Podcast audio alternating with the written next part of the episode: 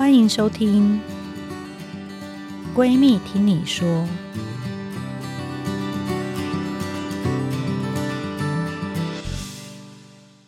大家好，欢迎大家来到《闺蜜听你说》Podcast 节目。我是你的二条线闺蜜陈菁徽医师。这是一个高度关注女性心理健康的秀。因为呢，在看诊的时候，我知道大家有很多心里的话想说。但顾及到旁边有别人，或者是有先生，不管你是还在努力备孕，想要从一条线到二条线，或是在整个治疗的过程有许多话想说，不知道找谁说，我们会在这里让你用最舒服的方式面对你生活中的酸甜苦辣。那我们今天邀请的来宾呢，其实跟我有两个共同点嘛。第一呢，他流产了两次，然后我大概是三次。第二，他住在男子宿舍，我也是，我还多一个，所以你是三个。对，大家听到声音应该猜得出来，就是我们在网络上很有名的作家叶阳。陈医师好，大家好。那我觉得大家比较熟悉的应该是他的粉砖，因为他的粉砖有他可爱的儿子罗比，还有路卡。那你有提到说，罗比似乎在。你怀孕的前一个月就会说，在客厅看到有美眉在画画。对，这个是一个我觉得好神奇的事情哦。呀、嗯，这个过程可能要讲久一点，但是我我 是一个神秘的事件这样子。那个时候呢，我刚刚怀孕不久，他就开始一直说有一个妹妹，有一个小女生在我们家客厅画画。我说哪里？然后他就指了，说那里啊，这样子，他就手一指，牧童遥指杏花村，你就 起鸡皮疙瘩。我起鸡皮疙瘩，但是我又觉得，呃，真的吗？后来就因为我怀到二十七周，所以蛮久的，所以在大概十几周，真的是妹妹。对，对，真的是美眉的时候，嗯、我就觉得有点恐怖。哇塞，这个有一点点恐怖，有一点准，因为他童年童语的，也就也就这样。没有，我等一下有另外一个故事。真的，我觉得小孩有特别感应。然后我是以前是绝对不相信这样的事情，但是呢，有一次呢，我就去医院，就是检查嘛，然后有问题，马上就转到台大去了。所以那个时候是好紧急，有上午在诊所检查，下午转诊单，我们马上就去了台大医院。所以我的大儿子罗比是不知道我去哪。结果我回来的时候，他就说：“美眉说她去医院了。”然后我就觉得很可怕。可是我第一个理智是告诉我说：“哦，应该是我婆婆跟她讲。”所以我就问我婆婆：“你有没有跟她讲？”我婆婆说没有。她就说：“不是阿嬷讲的，是美眉说她去中正纪念堂的旁边的医院了。”然后我就觉得，哦，这件事情有一点悬，这样子。但那个时候我们知道，只是心脏破一个洞，其实还是要生，嗯、就是是一个先天性心脏病要解决的一个儿童而已。那时候是感觉是一个这样子的宝宝。但是那一天，呃，有一天罗比就跑来跟我说，梅梅说她明天就要离开了，她没有要生出来了。然后我就跟他吵架，我为了这件事跟他吵架，因为我是要生的嘛。那时候我心里觉得我是要生的，嗯、我就说，你为什么要这样说他？他只是心脏破一个洞，他没有要走。重点罗比不知道他心脏破一个洞、欸，哎，后来他知道。哦，但是他说他有一天跑来说，就过了一个礼拜，他说妹妹说她要走了，她没有要出生了。他跟我说他要走了，这样，然后而且他还会说，他叫我不要再说了，他还会自己说我不要说太多，他叫我不要再说，他生我气，然后我就说我没有，我要是他会活下来，他只是要去开刀，你搞错了。他说没有，妹妹说他要走了，我们两个还吵了一架，在我先生面前。结果隔天我们就接到那个台大的妇产科的电话，说那个检查报告出来了，这个孩子可能不能留，所以我就觉得。啊，我的儿子！我以后有事情可以去问一下罗比，真的真的，请他指点我迷津。这个罗比发生过两次，另外一次是我生路卡的时候，一开始我们以为是女生，就是一开始看觉得好像是女生，猜啦。然后呢，我就一直不停的很高兴的说，应该是女生，应该是女生。虽然时间还没有到，但是呢，看那个样子的话，妇产科医生猜想应该是女生，我就在那边讲。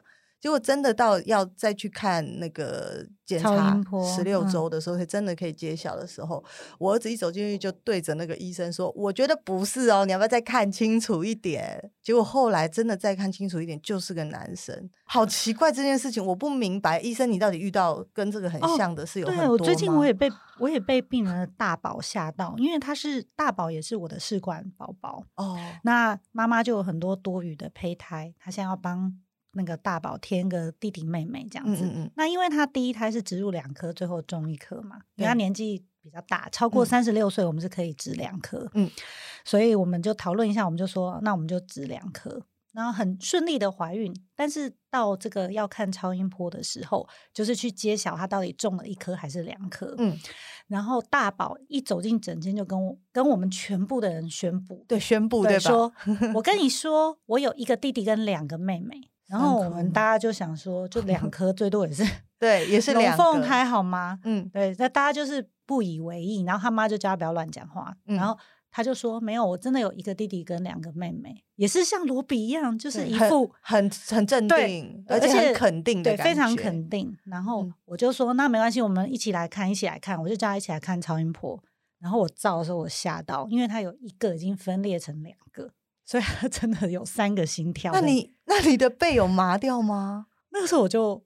不知道怎么跟他讲话，所以那时候你还不知道是男女吧？所以是一个弟弟两个妹妹还不知道。可是光是这样子，你就觉得有点可怕了。等到你之后又知道，我总不能跟两个妹妹的时候，我总我总不能跟大宝说，嗯，你讲的对，医生阿姨输了 我书都白念了。因为这个分裂的几率也是很低的，哦、是吗？对。一千分之一。我想要知道更多，就是从试管的角度来看，三个好好生吗？呃，可能要跟医生评估，但大部分我们是不太赞成啦。我们还是会希望你比较安全一点，嗯、最多双胞胎这样子。哦，但他都说了，他有一个弟弟，我觉得好害怕哦。那之前你也遇过吗？就是因为妈妈其实还蛮常带大宝来的，对吗？可是我会限制。我的我自己的小孩不要再说哎、欸，因为我是蛮害怕的人，哦、我我是自己在家里会害怕的人。你说就在那 里，客厅花花，真的，我小孩以前也会这样，我真的很生气。后来他们因为被我禁止，所以也许罗比也是这样啦。哦、他就算有看到，他也不会再讲。可是我真的相信他们应该有特别的感应。好特别哦！而且我我再补充一个，真的也是题外话，就是我生完小孩就引产完那一次以后，我全身都不对劲，我就觉得 我家是不是有鬼？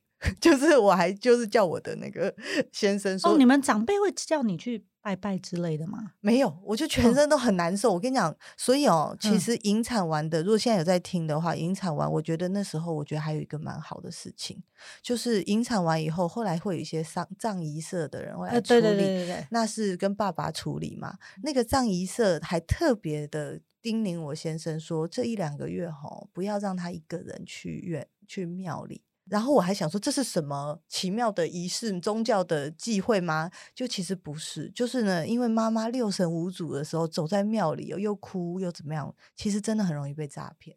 然后我真的有听说，就是有一些诈骗的人士，就是专门盯上这种孤零零的女孩子，嗯，因为她看起来很脆弱，就很容易被骗。所以张仪社可能有点经验，就有这样跟他讲。那反正呢，我就说我六神无主，真的，我以前是完全没有这种鬼神的这种信念。可是呢，生完那孩子，我真的觉得我陷入一种，可能也是荷尔蒙，我就六神无主。我还跟我先生说，你找一个风水师去我家看一下，去家里看一下，是不是家里有什么问题？这样子就很疯癫。结果我现在真的找了一个，找了一个风水师先生去，他在他去哪里找 Google 吗？对，真的，他去找我的朋友，我的同事的朋友，这样他找了一个来。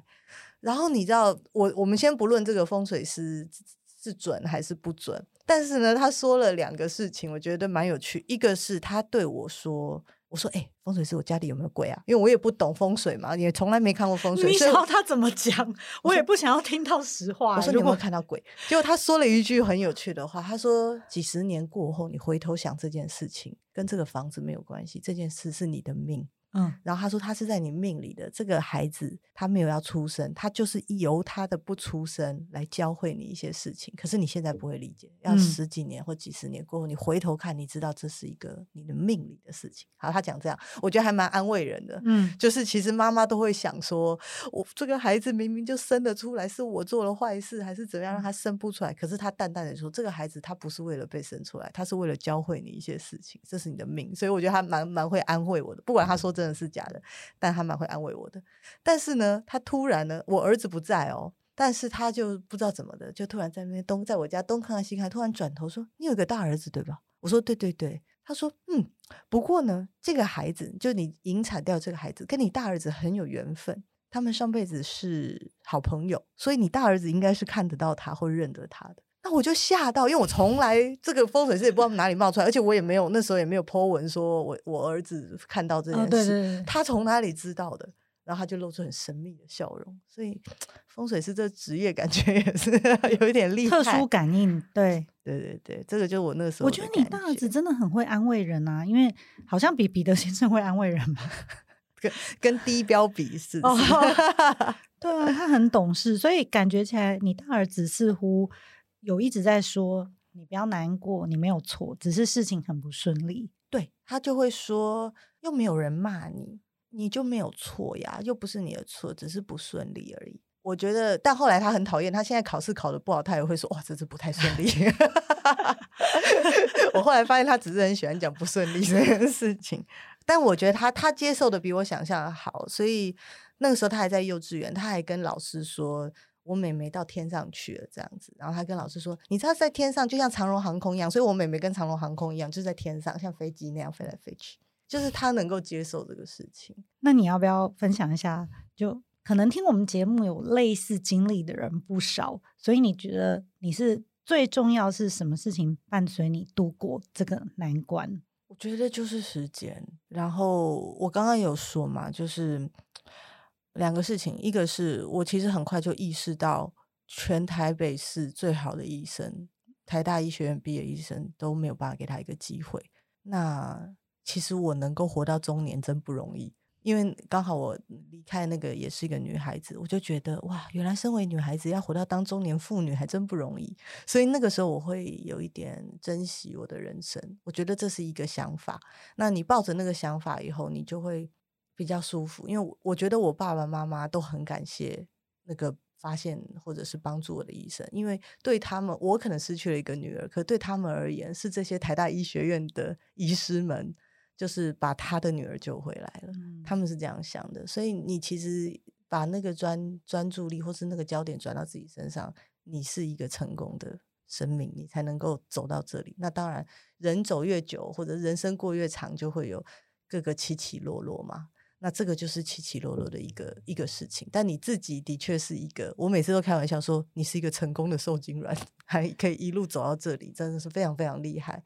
就是意思，你应该你做你做试管，你应该知道，就是一个成功的受精卵有多么的难，真的，嗯，对，缘分，对啊，所以我觉得这是一个想法。那另外一个想法就是，我觉得跟我的工作有关，因为我就是当一个业务嘛，所以业务就像田径选手一样，枪响就要往前跑，你又不能回头。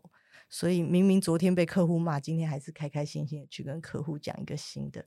新的产品这样子，所以我觉得当业务有一种力量，那个力量是一种宽容，就是你不要一直记恨，或者是一直记住一些对你感到不顺利的事。心理素质很好，所以是一个宽容。嗯。我觉得当业务能够当得好，那个宽容是必要的，就是你对于发生的坏事，已经发生的坏事，你有一种宽容。那对我而言，我很感谢，就是过去的。这个工作给我的培养，就是昨天发生的事，我对他有一个 宽容。对对对，那当然，因为我们很多听众呢，他们现在也是跟你一样在挣扎备孕。你知道试管婴儿是要花很多时间，就会占用你很多上班时间。嗯，那包括像现在带小孩啊等等，你有想过你理想中的科技业职场，可以让女生可以好好的上班跟备孕，有什么需要改进的地方吗？科技业。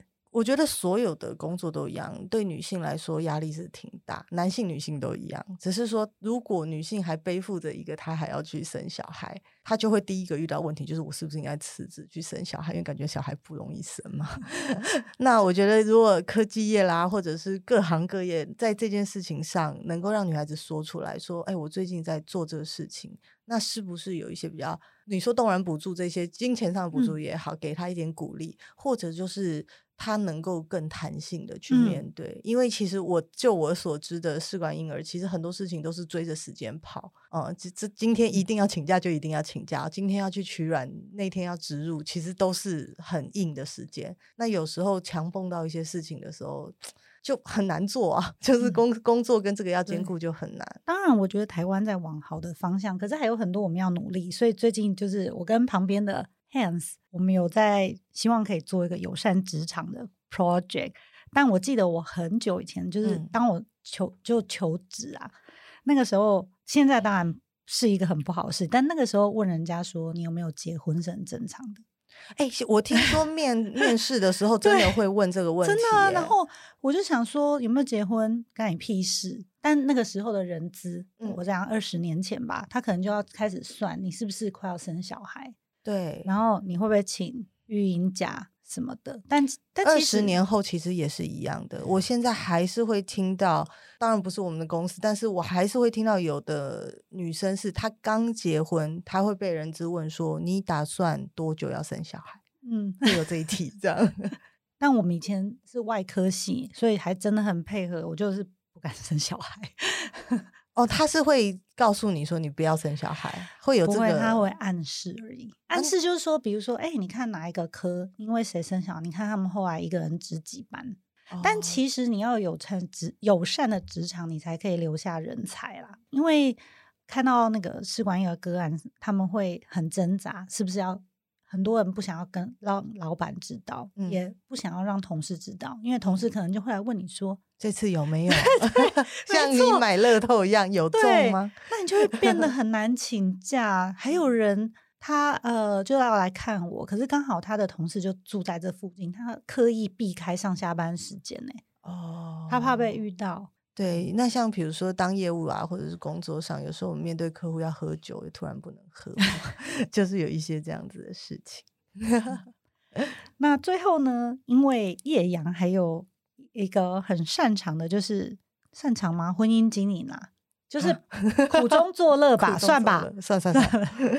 所以，我们最后这个阶段呢，就希望跟他请教他经营婚姻的秘诀，因为他初恋就花了十四年。哎，我真的忘了，我没在算哎。但是我高中开始，嗯嗯，我是嫁给我的初恋的男友这样子。嗯，我们有一些冻卵的个案啊，最后会跑来冻卵，是因为交往了十几年，还没有要结婚，也没有要生小孩，嗯，然后就很脆心，有时候分手，有时候没有分手，反正就先来冻卵就对了。嗯，嗯，你们那个时候是为什么会突然从交往十几年，最后决定说好可以结婚了？哦，这个原因是非常可笑的，就是我不知道你有没有听过，在二零一二年的时候，有一个玛雅的传说，说二零一二年是世界末日，然后我就跟我先生说，哎，世界末日要到了，不然我们来结个婚嘛。他说，哎，对对对，不要世界末日的时候没有结婚不好，我们先结婚这样。红包先收，真的，我们是为了二零一二年世界、哦，所以你们不是因为要生小孩哦？不是，不是，不是，因为怕世界末日。那又过了多久才决定说好？那我们来生个小孩？我是呃一五年生的嘛，所以又过了两三年才生小孩。谁谁提的？你说来生小孩吗？没有，没有，没有，那就是突然就怀孕了。哦，我的第一胎生的非常顺利，怀的很顺利，生的也很顺利。嗯，嗯，所以就会觉得怀孕是很容易的事情。但其实没有，各位，所以不顺利而已。后面就是一场灾难。嗯，对。然后叶阳有比喻说，婚姻就是坟墓。我我也觉得有一点像啦，因为原本的自己已经死掉了，因为你要配合，开始学着配合别人生活，然后有小孩就更夸张。嗯我觉得有小孩是才是坟墓，是那个棺材板上钉钉子的，对，很辛苦。我清明节露营的时候，呃，我就邀请了一群新的朋友，就是我朋友他才刚从澳洲回来嘛，嗯、然后我想说，哎，他们都没有认识台湾其他的小朋友，我就邀请他们一起来露营。然后他们就突然晚上我们那边小住，他就问我说：“哇，我不知道你很喜欢露营。”我就说：“我没有喜欢，是因为我小孩喜欢。”我因为我小孩真的学会好多东西了，就又打我陪他去打羽毛球，陪他上桌球课，还一起上过围棋课。我小时候都没学那么多才艺，我现在中年开始学才艺，你知道，才艺班。那你有觉得彼得先生有感觉跟女强人结婚有什么缺点跟优点吗？他最近发明了一个手势，他跟儿子就是他们会做出一个两只手这样这样这样推来推去推自己的脸，很难形容这个手势。但是呢，他们两个只要看感觉我快要生气，他们就会做出这个手势。然后我说，这手势是什么？就是用两只手。然后我说，这是什么？他说就是我们约定的手势，就一边这样做，然后一边说趋吉避凶，趋吉避凶。妈妈要生气了，要赶快逃走。他们两个做完这手势，就一溜烟的跑走了，这样子。嗯，我觉得他是蛮趋吉避凶的人。有，我现在 就只要看到我小孩要去上厕所，嗯，我我觉得蛮疯的，我会先冲进去把马桶盖掀起来。哦，因为你是男生宿舍对吗？对。然后有一次我就真的很严肃的说：“你们这个是一个尊重别人的表现，为什么你们讲很几百次？”嗯、他们就说：“我们不需要，因为我们尿的很准。”唉，对，所以后来我觉得我自己好可怜，因为我上厕所的时候，我就干脆把我上完以后干脆把它先上去好了。哦，不然我觉得我看不到的时候，他一定不会做的。对，我现在是逼我的儿子只能在另外一间厕所上，所有男生都在那里上厕所，这样。哦，我自己有一个，但是我大我的儿子大儿子罗比根本不理我，他就是他想上他就要上，他就乱跑一通，然后我就会在后面说不要上我的厕所，在后面追他。好啊，那你你会想要彼得爸现在可能不想再生一胎，暂时想要休息啦。对啊，年纪也到了，不能再生了。你 试管的这个医师应该也知道，我们就年纪到了一个程度。对对对，你你还好，你还好，我还好吗？机会还是有，是不是？对，是在末期，但是 OK OK 末期。好，那我们如果大家有想问叶阳更多问题的话，都可以留言给我们。未来有机会，我们也希望叶阳可以继续上我们的节目。请大家继续订阅关注“闺蜜听你说”，也欢迎到各大 Podcast 平台收听，还有订阅我的二条线闺蜜陈菁徽医师粉丝专业。如果你想匿名的话，我们有个闺蜜树洞可以让大家投稿，我们会邀请专业的心理咨商师来为大家解决一系列大部分是不孕治疗相关的心理陪伴议题，还有女性议题的分享。